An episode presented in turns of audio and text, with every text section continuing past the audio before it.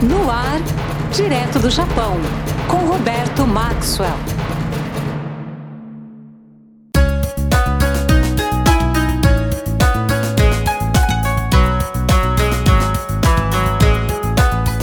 Eu sou Roberto Maxwell e este é o Direto do Japão aqui na rádio RBG, a rádio dos brasileiros no mundo, a rádio dos brasileiros para o mundo.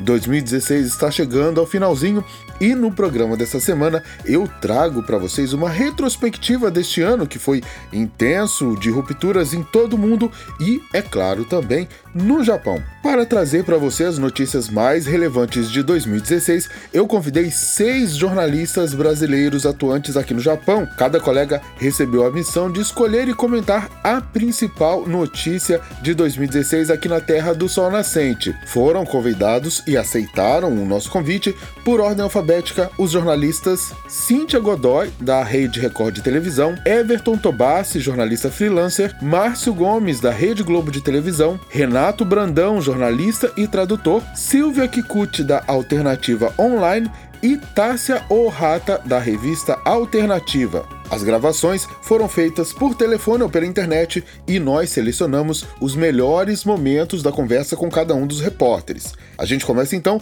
com Everton Tobassi, que tem feito coberturas para diversos veículos do Brasil e do Japão, como a BBC Brasil, a Rádio Japão da NHK World, a Rádio França e o jornal Folha de São Paulo. Vamos ouvir. 2016 foi um ano histórico em vários sentidos, né? No caso do Japão, é, a gente teve a visita, a primeira vez que um presidente norte-americano visita é, Hiroshima, é, e isso tem um significado assim muito importante para a história, porque Hiroshima foi o alvo da primeira bomba atômica que foi detonada pelos norte-americanos, né? E desde então, passados mais de 70 anos, né, 72 anos, nunca nenhum presidente norte-americano tinha vindo ao Japão, especificamente a Hiroshima, da data que, em que se, se lembra né, a morte de, de centenas, milhares de pessoas por causa da bomba atômica. E o presidente Barack Obama é, veio ao Japão esse ano. E dentro desse contexto, uma matéria que, que eu fiz a quatro mãos, na verdade, eu fiz com uma colega, Fátima Kamata, para a revista Mundo Estranho, da editora Abril. É, era um especial sobre crimes de guerra, em geral. E nós ficamos com a parte do Japão. É, o Japão como algoz e o Japão como vítima. É, no caso do Japão como algoz, quando o Japão imperialista atacou aí a, a Ásia, quis dominar a Ásia toda, enfim, a gente eh, conversou com historiadores, foi atrás de dados históricos para mostrar como que o Japão eh, atacou esses países e, como, como foi que eles quais foram os crimes de guerra cometidos pelos japoneses. No caso da, do Japão como vítima, é, o caso das, das, bombas atômicas, né, de Hiroshima e de Nagasaki. Foi muito interessante. Assim, nós fizemos um trabalho de pesquisa de quase dois meses. Nós conversamos com várias pessoas, vários historiadores, é, vasculhamos muito material e descobri coisas que eu desconhecia, na verdade, né? No caso do Japão, como como algoz, o massacre de Nanquim, assim, eu, eu, sabia muito por cima, mas não sabia detalhes, e a gente teve acesso a algumas fotos é, horríveis, na verdade, dos japoneses ali, né, era, eles usavam muito espada, aquelas espadas de samurai, então eles decapitavam as vilas inteiras ali da região da China, na, de Nanquim, famílias inteiras, crianças, então tem muitas fotos assim muito horríveis de soldados, eles, eles faziam um jogo, né, de quem decapitava mais pessoas, né, era uma coisa muito horrível. É, e no caso da, do Japão como vítima, a gente conversou com sobreviventes né, da bomba e sempre é, uma, é, é muito dolorido né, ouvir uh, essas histórias. Então, uh, aquilo mexeu muito comigo, particularmente, né, de ouvir aquelas histórias e relembrar, assim, meu avô, por exemplo, eu tenho descendência né, japonesa, meu avô lutou na Segunda Guerra Mundial, ele não estava nem em Hiroshima nem em Nagasaki, mas é, é, muito próximo da minha família isso também, né? Então foi muito interessante fazer essa matéria. É uma matéria que me marcou bastante esse ano. É interessante que essa visita ela vem exatamente no momento em que o Japão está uh, se reposicionando uh, do ponto de vista militar uh, no cenário internacional. Como é que você vê esses dois eventos? Olha, é complicado fazer uma super análise, mais com a eleição do Trump, porque o Japão, ao mesmo tempo que ele prega a, o fim das armas nucleares, por exemplo, tem um, tem um, aí um movimento em prol disso, né? O Japão entrou em contradição esse ano. Antes ele só tinha, depois da, da, da, do fim da Segunda Guerra, o Japão não podia ter mais tropas. Então ele tinha um uma tropa de autodefesa, que eles chamam. Então, o Japão não participava de guerra, por exemplo, fora. E a partir de agora, o Japão, é, eles mudaram esse ano para que o Japão tenha é, e possa participar de ações militares fora. Então, aí a gente se fizer uma análise mais profunda, a gente tem várias questões econômicas envolvidas, principalmente em relação aos Estados Unidos, a compra de armas, fabricação de armas até, com a, o crescimento da China, né? a China tem investido muito na, é, em armamentos, na, na, nas tropas militares. Então o Japão ficou, o, não só o Japão, mas os Estados Unidos ficaram um pouco preocupados com isso. Tem a questão da Coreia do Norte, que diz que está desenvolvendo armas nucleares e tem feito uns testes com mísseis e isso tudo afeta bastante a região. Né? Com Trump, na verdade, ele, ele veio com uma ideia de que o Japão precisa pagar para manter as tropas norte-americanas no, no, território japonês. Só que, na verdade, assim, o Japão já paga muito caro por isso. Né? Então, eu acho que vai ter aí um. Vai ter, vão ter vários desdobramentos a partir de 2017, vários temas aí que vão bombar na, na mídia. A visita do presidente norte-americano Barack Obama a Hiroshima também foi destaque na visão do correspondente internacional da Rede Globo de televisão na Ásia, Márcio Gomes, que também destacou outras notícias. Vamos ouvir. Foi um ano muito tumultuado no Brasil, então isso acabou abafando um pouco a, o noticiário japonês eu digo em termos do que se viu no Brasil.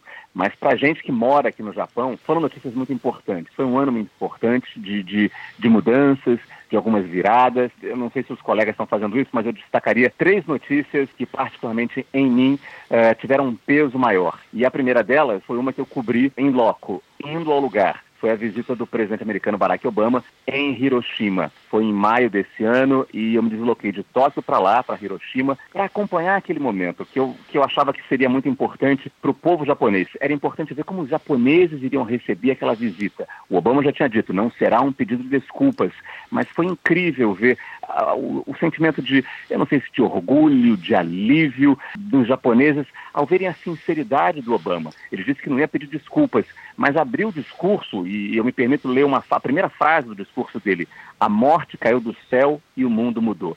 Não é um pedido de desculpas, mas é uma frase que deixa muito claro todo o sentimento do presidente, a dor que ele sente uh, com o que aconteceu em 1945, mas isso me marcou demais por estar lá. Me chamou muita atenção, eu acho que isso não teve tanto apelo no mundo, mas o comentário do, do, do imperador Akihito, que foi um comentário realmente, quando ele citou a possibilidade de renúncia, isso me chamou muita atenção, porque me interessa muito por história, me interessa muito por tradições, e acho que por isso eu gosto tanto do Japão. E quando a gente vê que o imperador, uma figura tão importante no país, uma figura chave para o país, uma, uma, pessoa que une o país, tão destacado, e a gente consegue, eh, particularmente quem está aqui mais tempo, ver o envelhecimento do imperador e ele que também tem uma popularidade tão alta, quando ele cita essa possibilidade de renúncia, isso me chamou muita atenção. E aí você pensa, não, então ele vai renunciar, o Papa renunciou, todos podem renunciar. O imperador não. Tem a agência real, a agência que cuida do, que regula a Casa Imperial, e não, vamos pensar sobre isso. E já tem um painel formado, já tem especialistas pensando se ele pode ou não renunciar. Uh, gosto muito do imperador por todo o papel que ele tem de visitar os países países que foram agredidos pelo Japão durante a Segunda Guerra Mundial, o papel dele importante de visitar os locais que são atingidos aqui no Japão por terremotos, por desastres naturais. Ele é uma pessoa que me parece muito próxima, é muito fácil ver isso, a proximidade, a proximidade que ele tem com as pessoas, mas essa, esse sofrimento que eu vi no discurso dele ah, me deixou muito, um, um, tanto triste por ele. O interessante é que a reação da população foi muito é, de devolver esse, esse respeito que ele tem pela população japonesa, né, de não, nós temos temos que pensar nisso com seriedade. Ele já é um senhor idoso e tal. Me parece que a população está bem do lado dele. É, sim. se ele quer renunciar, sim, ele tem direito de renunciar. Não apenas pela história dele, mas pela própria idade dele. Tudo que ele já fez pelo Japão, mas pelas limitações físicas que começam a aparecer. Ele recebe autoridades, ele viaja muito, mas uh, acho que só para o ano que vem que a gente vai ter uma, uma resposta mais definitiva sobre isso. A terceira notícia de destaque para o Márcio Gomes foi a reinterpretação do artigo 9 da Constituição japonesa, que permite a participação do Japão em atividades militares fora do país, notícia citada anteriormente pelo Everton Tobás e também destacada pelo jornalista independente e tradutor Renato Brandão. Vamos ouvir. Então, Roberto, obrigado pela, pela oportunidade. Eu acho que a gente presta muita atenção nas notícias, apesar desse ano de 2016 ter sido muito difícil, né, porque teve tanta notícia ruim. Mas teve duas notícias que, na verdade, estão ligadas, porque as duas são relacionadas com o primeiro-ministro do Japão, Shinzo Abe, que passaram mais ou menos despercebidas, mas para mim foram muito importantes. Né? Uma, na verdade, é uma notícia do ano passado, que foi a, a, a, lei que tinha sido aprovada no ano passado, que eles chamam de Lei de Segurança Nacional do Japão, é, entrou em vigor, né, definitivamente em março. E para mim foi uma notícia muito importante porque, como muitas outras coisas que aconteceram no mundo, né, no Brasil também esse ano, era uma daquelas coisas que eu ainda tinha até o finzinho esperança de que não fosse acontecer, né? Porque essa lei foi aprovada no ano passado no parlamento japonês, mas depois da aprovação ela continuou sendo muito controversa, no mínimo controversa, né, dentro do parlamento e também na população japonesa. Teve muito protesto aqui no Japão, vários protestos enormes na frente da casa do primeiro-ministro que não foram divulgados na, na, grande mídia, que às vezes tinha uma espécie de é, censura por omissão, né, na minha opinião. E apesar de toda essa oposição do povo, de muita gente, inclusive tomando medidas bem radicais contra isso, porque é o fim de uma era no Japão, né? A era do Japão como um país pacífico, né? Porque na verdade agora o Japão está praticamente aberto a, a participação, eh, quer dizer, o primeiro passo né, na direção do, do Japão voltar a participar em guerras, né? Muita gente fala que tem esse lado da, econômico, talvez o Japão queira entrar na corrida armamentista e produzir, porque eles têm a tecnologia para isso, mas também tem esse outro lado que assim o Japão vai realmente voltar a ser um país bélico, né?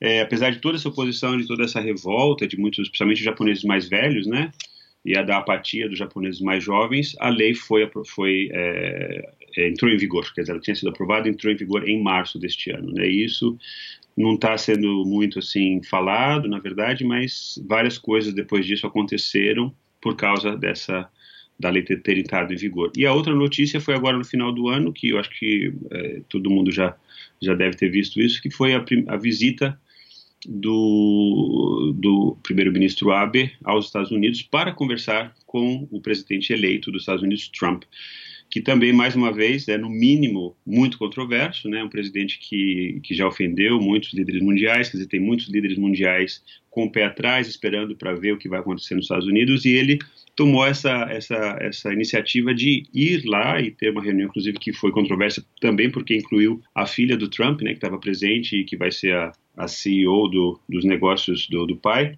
E ela estava presente nessa reunião também, a gente não sabe porquê, mas uh, o resultado é que logo depois disso o mercado de ações no Japão melhorou e o Japão começou a anunciar várias medidas de, de é, investimento já nos Estados Unidos com a nova administração. E isso me surpreende um pouco, assim, quer dizer, na verdade eu não, não vejo muita revolta, acho que deveria ter mais né, debate, mas como a gente sabe aqui no Japão, não, as pessoas não são de ficar muito, de questionando muito o que autoridades, as autoridades fazem mas no sentido de ser assim uma, uma, uma medida que está muito assim na linha divisória entre o pragmatismo e o oportunismo, né? E eu acho que o Japão está pecando nesse sentido porque ele está tomando iniciativas globais, né? De uma maneira é, é, que pode se, por exemplo, vamos supor que dê errado, né, o Trump, que ele não seja um líder que, que cumpra todas essas promessas econômicas que as pessoas estão esperando dele, isso vai ficar muito feio para o Japão, né? A visita do presidente brasileiro Michel Temer à Ásia foi um dos destaques para a correspondente da Rede Record de televisão na Ásia, Cíntia Godoy.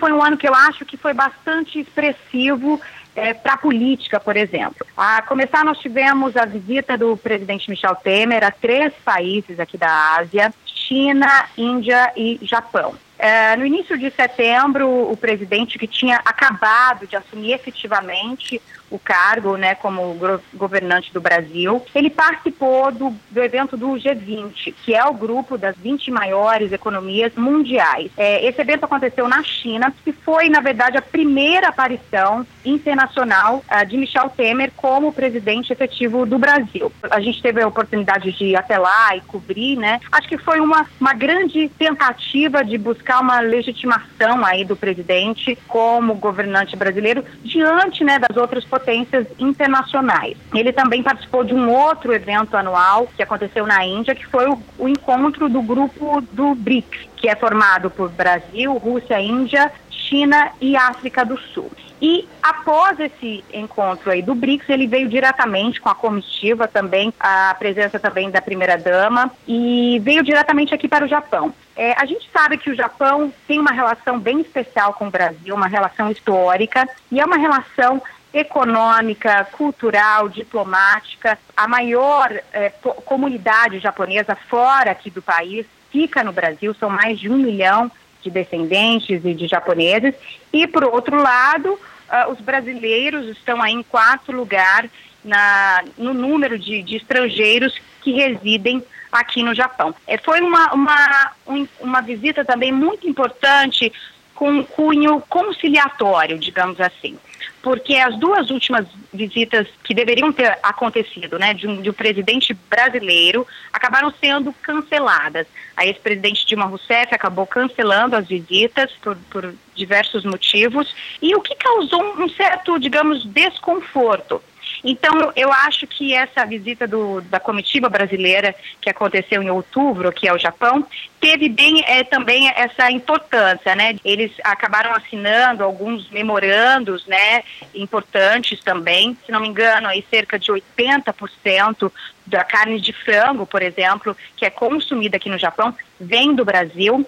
É, os brasileiros também, com esforço di diplomático uh, aqui da Embaixada Brasileira, tentam é, conseguir uma liberação aí uh, do governo japonês para também exportar a carne bovina. Já tem um tempo que o Brasil não consegue é, sair dessas restrições impostas pelo governo japonês e, e, conseguir vender essa carne bovina. É, esse probleminha ainda não foi resolvido, mas foi um encontro assim importante porque já tinha um bom tempo que um presidente brasileiro não visitava aqui o Japão, então foi importante nesse caso eu acho que é interessante falar de, um, uma questão que envolve a segurança mundial. É, este ano, a Coreia do Norte divulgou que é, tem realizado aí dois testes nucleares, né? Então, em janeiro desse ano, eles teriam realizado um teste com uma bomba de hidrogênio. Eu falo sempre teriam porque existe a divulgação, mas não tem é, nenhuma comprovação concreta de que esses testes tenham sido realizados.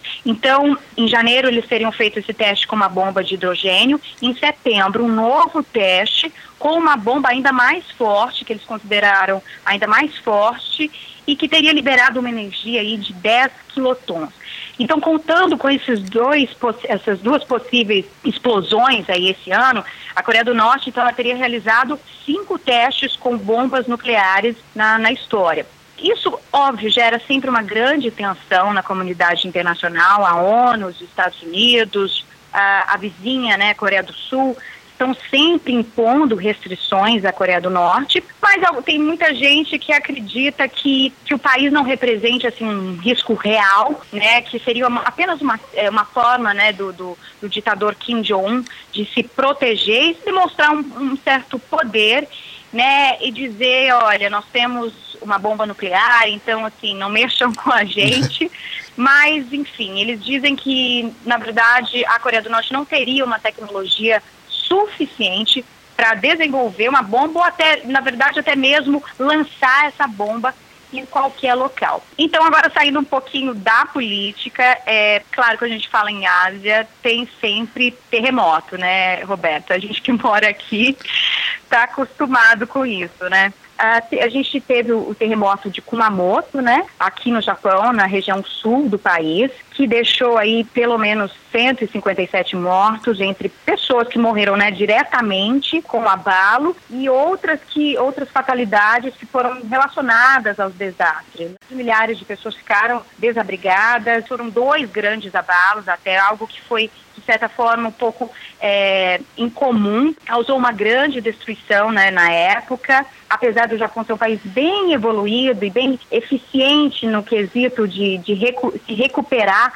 diante de desastres como este, a gente ainda vê que ainda tem traços né, nessa região que ainda não que ainda não conseguiram, eles ainda não conseguiram recuperar completamente. Ainda falando de terremotos, os cinco anos do grande terremoto do leste do Japão foram lembrados pela repórter Tássia Ohata, da Alternativa, uma revista voltada para a comunidade brasileira residente no Japão. Olha, para mim a notícia mais impactante foi a cobertura dos cinco anos do grande terremoto do, da região leste do Japão, né, em 11 de março de 2016 é, no 11 de março de 2011, né, foi o terremoto há cinco anos atrás, e nesses cinco anos, o que que você viu, né? Você também teve lá há, há cinco anos atrás, né? Exatamente, né? Há cinco anos eu estive na região, né? Assim que, que deu a, o terremoto, né? Eu fui até a região, acompanhei de perto, né? A, a, o resgate, a questão de como que estava a situação na região, né?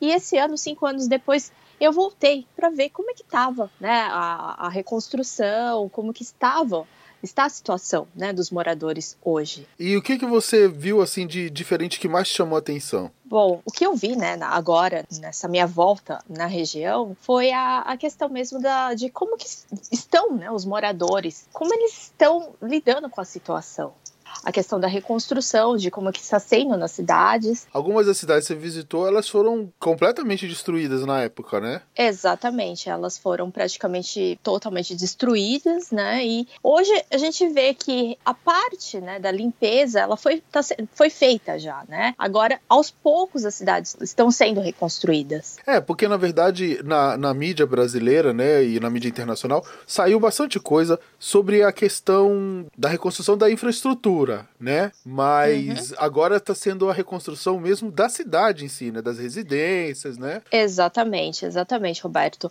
É, a gente cobriu, né? Fez algumas coberturas juntos, fizemos uns vídeos, inclusive. E uma das coisas que mais me chamou atenção, não sei quanto a você, foi das, da, das batalhas, né? Que os moradores estão travando também com os governos locais, né? Exatamente, Roberto. Isso foi uma coisa que também me surpreendeu bastante, porque é uma coisa que não está sendo divulgada, né? Vamos dizer assim, né? Que a gente só pode perceber quando a gente chegou lá na região e conversando com os moradores.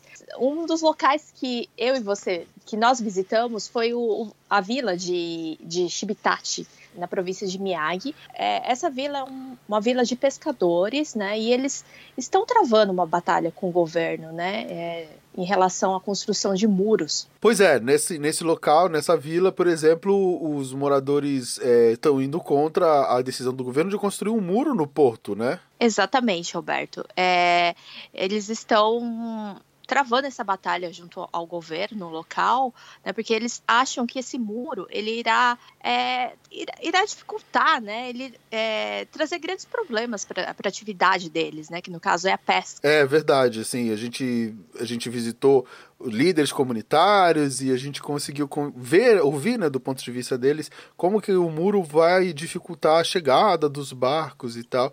Bem complicado, né? Você também Exatamente. esteve nas solenidades do, do, do, aniversário. Como é que foram as solenidades? Acompanhamos algumas solenidades na, na província de, de Miyagi nós pudemos ver que, que os moradores realmente, né, cinco anos, eles estavam bastante emocionados, né, com a perda né, de, de familiares, enfim. É uma coisa que as pessoas não esquecem, né, Tássia? Exatamente. É uma coisa que vai ficar marcado para sempre, né? Tássia, olha, eu queria te agradecer muito pela tua participação aqui no programa. Imagine, Roberto, eu que agradeço. E um grande abraço para você. Para você também e para os ouvintes da rádio RBG.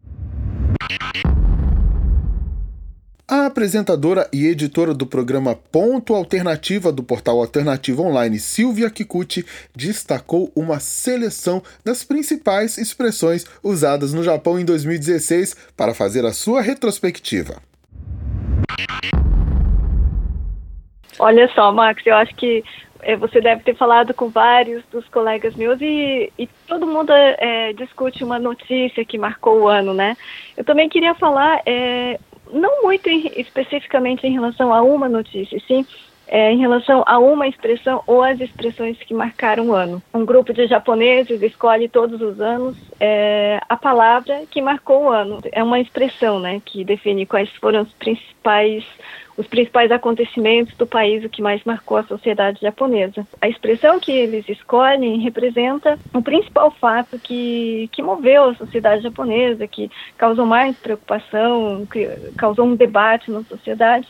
E para os estrangeiros é ótimo, porque a gente acaba aprendendo palavras que não encontra geralmente um livro didático para ensino de idioma japonês. É a palavra que mais foi popular em 2016, segundo esse, essa equipe, foi kamiteru. Kamiteru é em relação a com, como se diz, ao feito do jogador Seiya Suzuki, da equipe de beisebol profissional Hiroshima Carp, depois de uma temporada brilhante que ajudou a equipe a conquistar o título da Liga Central do Japão pela primeira vez em 25 anos.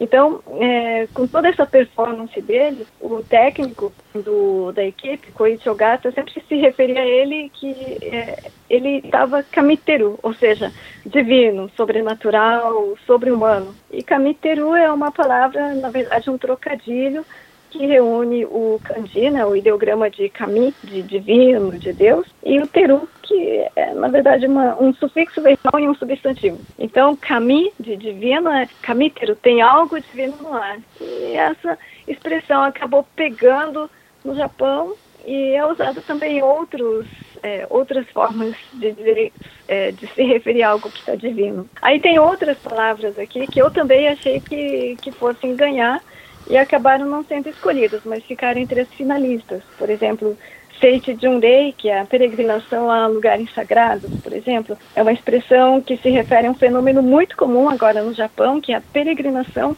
a lugares que aparecem em mangá, anime ou videoclipe de artistas e ídolos. Eu, sinceramente, depois do sucesso do filme, do, do desenho animado Kimi no Nawa, até achava que fosse ganhar. Quase ganhou, mas não ganhou. Aí tem outros que, é, por exemplo, Torampo Gensho, fenômeno Trump, é, da vitória do presidente dos Estados Unidos, Donald Trump, né? Também foi um acontecimento de destaque não só na mídia japonesa, mas também no mundo inteiro. Aí tem outras palavras, tem uma que é um pouco mais difícil, que é o Hoikuen Otita Nihon Shine.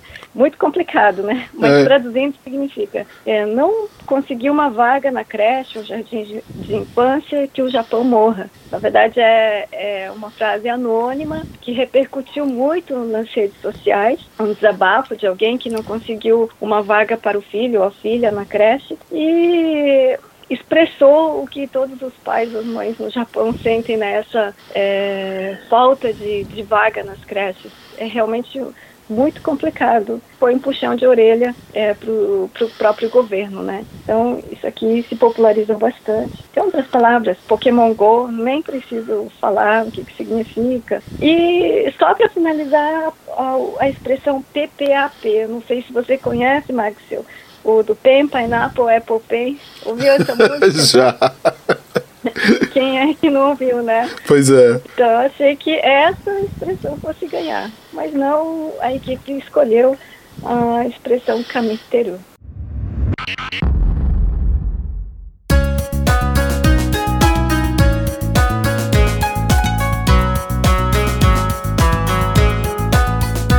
E esta foi a retrospectiva 2016 do Direto do Japão. Antes de mais nada, eu quero deixar aqui o meu agradecimento aos seis colegas que atenderam ao nosso pedido e dispuseram um pouquinho do seu tempo para compartilhar com a gente as principais notícias do Japão neste ano que está chegando ao fim. Meu muito obrigado a todos vocês, colegas, e um feliz ano novo que em 2017 a gente possa transmitir um monte de notícias boas para o mundo. E para você que está ouvindo o nosso programa, qual foi a notícia mais importante de 2016? Ou ainda, qual é a notícia que você quer mais ouvir em 2017? Escreva para o Direto do Japão através do Facebook da Rádio RBG. Entra lá, dá uma busca por Rádio RBG e deixa o seu like e, claro, envie sua mensagem para nós. Ou ainda, você pode usar o WhatsApp para nos enviar mensagens de texto ou de áudio. Anote o número mais 44 078 49 865 885. Nós, da equipe do Direto do Japão e da Rádio RBG, desejamos a você um excelente 2017 com muitos desafios, mas com muitas conquistas. Na primeira semana do ano, a gente vai reprisar a primeira edição do nosso programa com o tema Afinal, é bom ou não morar no Japão? E nós estamos de volta na segunda-feira, dia 9 de janeiro, com programa inédito direto do Japão. Sayonara e feliz ano novo!